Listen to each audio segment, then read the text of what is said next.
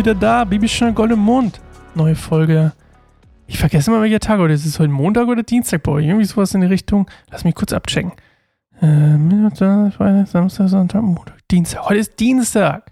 Muss ich mir jetzt mal merken. Ich bin Sascha. Schön, dass ihr wieder da seid zu einer neuen Folge Bibelstunde Gold im Mond. Uh, und wir lesen heute 2. Samuel 16, 15 bis 23 plus 2. Samuel 17, 1 bis 4. Ahitophel, wie, wie ich freundlicherweise nenne, wahrscheinlich heißt der Ahitophel, gibt Absalom Ratschläge. So. Und äh, das nochmal kleiner Disclaimer vorweg. Hushai war der Freund von David, der sich quasi so, der den Laden infiltriert hat. Neben den Hohepriester natürlich, aber er war so der, den, der sich als Gegenstand gegenüber von Ahitophel, äh, ähm, wie sagt man, positionieren sollte auf Davids ähm, Wunsch hin. So. In der Zwischenzeit waren Absalom und die Krieger Israels in Begleitung von Ahitophel in Jerusalem eingetroffen.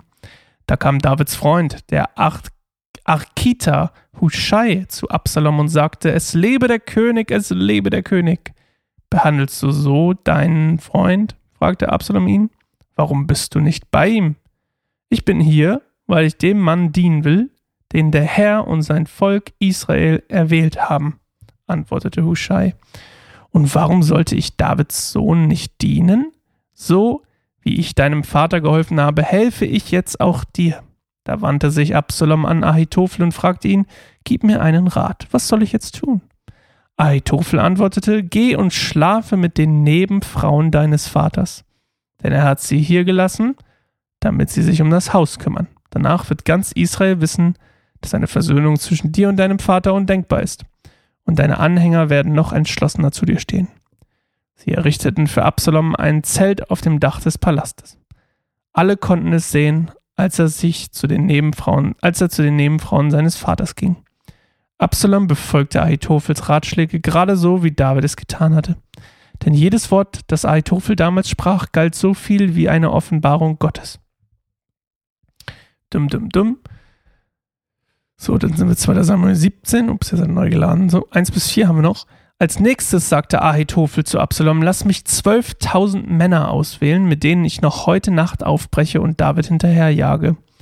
Ich bekomme ihn zu fassen, solange er noch erschöpft und entmutigt ist. Er wird, er wird in Panik geraten und seine Truppen werden fliehen. Dann werde ich nur den König töten und dir das ganze Volk zurückbringen, wie eine Braut zu ihrem Mann zurückkehrt. Schließlich trachtest du nur einem einzigen Mann nach dem Leben, dann herrscht im Volk wieder Frieden. Dieser Plan gefiel Absalom und den Ältesten Israels. Also, unser kleiner Freund Ab Ahitophel, ähm, seine erste Idee als Ratgeber. Also erstmal trifft äh, Absalom natürlich hier auf Hushai und fragt, warum bist du eigentlich nicht bei deinem guten Freund David und der sagt, nee, ich bin bei dem, der, also ne, ist ja alles vorgetäuscht, aber ähm, ich bin bei dem, ich bin dir loyal, quasi, weil Gott dich auserwählt hat. Und ähm, sein erster Rat von Ahitophel dann an, an Absalom ist, dass sich äh, Absalom zu den Nebenfrauen von David legen soll, also mit ihnen schlafen soll, äh, als Zeichen sozusagen seiner Machtübernahme.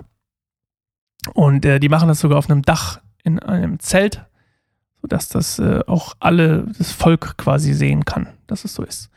Und ähm, Ahitophels Rat, das steht ja am Ende noch, ist quasi so, als wenn Gott es höchstpersönlich sagt. Obwohl hier natürlich in keinster Weise steht, dass Ahitophel irgendeinen Ratschlag von Gott persönlich bekommen hat, was er nicht hat. Das heißt, es wird gewichtet, da sieht man mal den Unterschied. David hat Ratschläge bekommen von den Hohepriestern und ähm, die haben direkt von Gott gehört oder von Samuel damals, der direkt von Gott gehört hat. Und unser Freund Absalom hier, der nicht von Gott ausgewählt ist, übrigens Breaking News, der ähm, kriegt von jemandem Ratschläge, der absolut überhaupt kein Interesse erstmal daran hat, ähm, auf Gott zu hören, sondern einfach nur wahrscheinlich eine eigene Agenda fahren will, um seine Macht zu festigen oder was auch immer. Und ähm, deswegen wird ihm auch geglaubt, als wäre es Gottes Offenbarung. Also nicht deswegen, sondern ihm wird geglaubt, als wäre es Gottes Offenbarung, weil er wahrscheinlich so ein Standing, so eine, äh, so eine, so eine, wie sagt man? Ja, Standing, wie sagt man das auf Deutsch? Hm, so eine Position innerhalb der, der, der Macht hat oder innerhalb des Machtzentrums hat, innerhalb des Rates, dass äh, einfach seine Meinung so viel Wert hat.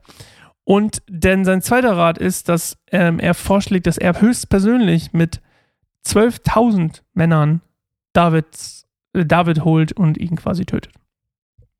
Und ihr erinnert euch die äh, Freunde von David, die Gatita, die er mitgenommen hat, das waren 600 und äh, das ist schon eine ganz schön krasse Übermacht. Und die wollten haben auch gesagt, ey, und er hat gesagt, wir töten nur David und nicht äh, das Volk, das ich dann zurückbringe. Und das finden alle eine ganz tolle Idee.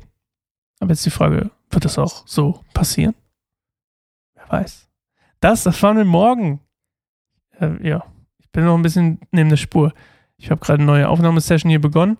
Äh, es ist morgens und äh, meine jüngere, jüngste Tochter und ich haben ein bisschen verschlafen.